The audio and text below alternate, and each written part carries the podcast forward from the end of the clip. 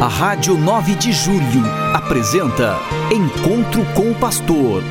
Na palavra do Arcebispo Metropolitano de São Paulo, Cardeal Odilo Pedro Scherer. Vós sois meu pastor, ó Senhor, nada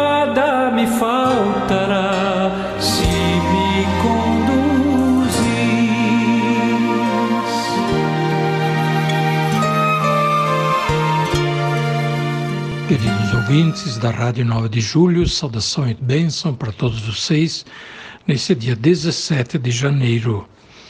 Nós estamos lendo o Evangelho de São Marcos e nesses dias vemos os primeiros momentos da vida pública de Jesus.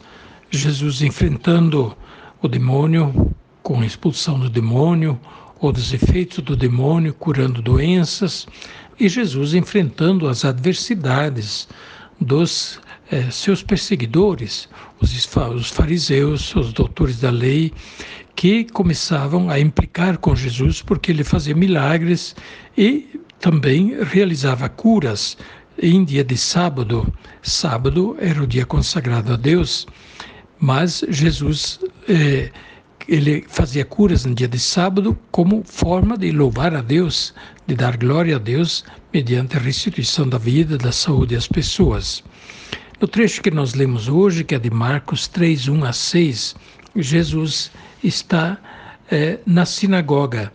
Não se diz qual é a sinagoga, provavelmente é a sinagoga de Cafarnaum. E ali havia um homem da mão seca. O que, que é essa mão seca? Provavelmente a mão atrofiada.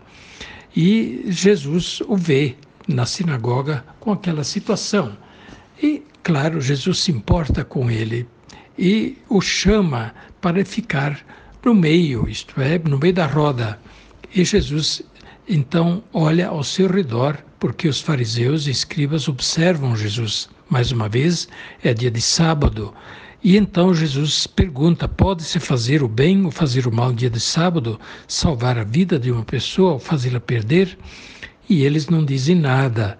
E Jesus então chama o homem e lhe diz: Tua mão está bem, tua mão está bem e tua fé te salvou.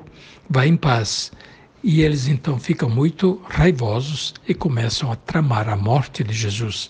Vejam como no Evangelho de São Marcos, já no início do Evangelho, capítulo 3 ainda, já começa a trama para matar Jesus, para pegar Jesus em alguma situação para poder acusá-lo e para poder condená-lo à morte. Por que querem matar Jesus? Porque Jesus age como o Filho de Deus, que ele é de fato, e eles não aceitam isso.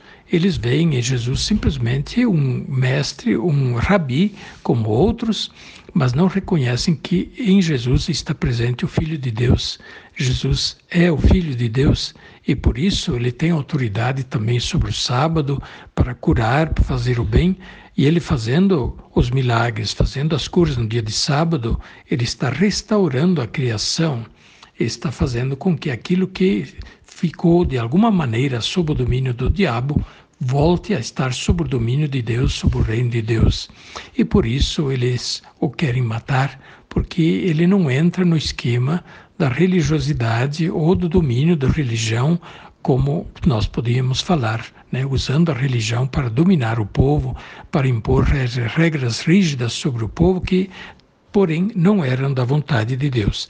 Jesus mostra qual é a verdadeira interpretação da vontade de Deus a respeito das pessoas e como deve ser vivida a religião verdadeiramente. Jesus diz: Eu quero misericórdia e não sacrifícios, citando uma palavra do Antigo Testamento. Misericórdia eu quero e não sacrifícios. Deus já recomendava ao povo de ser misericordioso, que esta é a virtude que mais convém ao, à pessoa que tem fé em Deus, porque Deus é misericordioso. Deus é bom, Deus é justo, mas é misericordioso e por isso sempre também nos perdoa e nos dá a chance de a gente recomeçar. Levemos isso então para a nossa vida, lembrando-nos sempre de que eh, Jesus é o Filho de Deus e por isso ele está acima das interpretações da religião que muitas vezes eram dadas. Mas é também o caso hoje. Muitas pessoas são muito rígidas em certas coisas, mas não têm coração misericordioso, não são misericordiosos com o próximo, condenam com muita dureza o próximo e eh, se dão ao direito de julgar, de condenar alguém para o inferno, de excomungar e assim por diante outros cristãos, o que naturalmente é uma pretensão eh, demasiada. Quem és tu, diria São Paulo, quem és tu para julgares o teu irmão? Tu também és um pecador, tu também dependes da misericórdia de Deus e não te podes colocar na condição de juiz dos outros. Deixemos o julgamento somente para Deus. E se nós retomarmos mais esta atitude de não julgarmos os outros, de não condenarmos os outros, nós estaremos mais superando essa situação que hoje nós temos dessa polarização política e ideológica que acabou entrando também na igreja e que põe um valor muito maior em certas observâncias de normas do que na misericórdia, na justiça e no amor ao próximo. Amor a Deus e amor ao próximo vão juntos. É inútil dizer que alguém ama a Deus e se, porém, odeia seu irmão. Assim diz São João na primeira carta. Pois bem, meus irmãos e irmãs, continuemos a procurar assim tudo aquilo que nos ajude a viver da melhor forma nossa fé, nossa vocação cristã, nosso ser católicos, como membros da Igreja Católica e procuremos manter-nos unidos à Igreja. Manter-se unidos à Igreja, caminhar com a Igreja. Há muitos hoje que julgam a Igreja.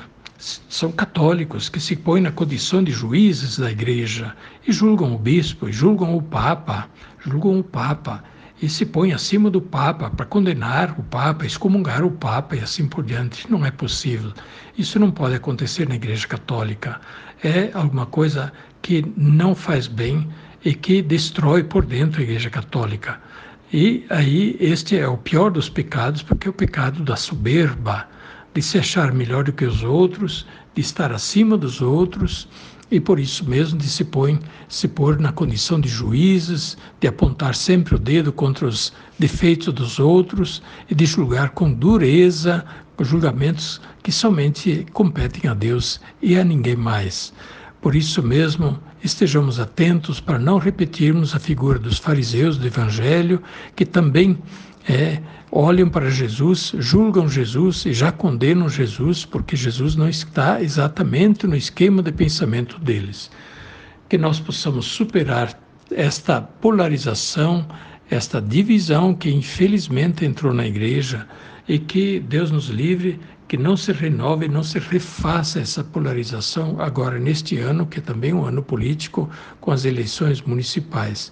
Mantenhamos firmeza na nossa fé, naquilo que nos une na Igreja Católica e deixemos a liberdade a cada um de fazer as suas escolhas políticas e responderem pessoalmente e em consciência pelas suas escolhas políticas.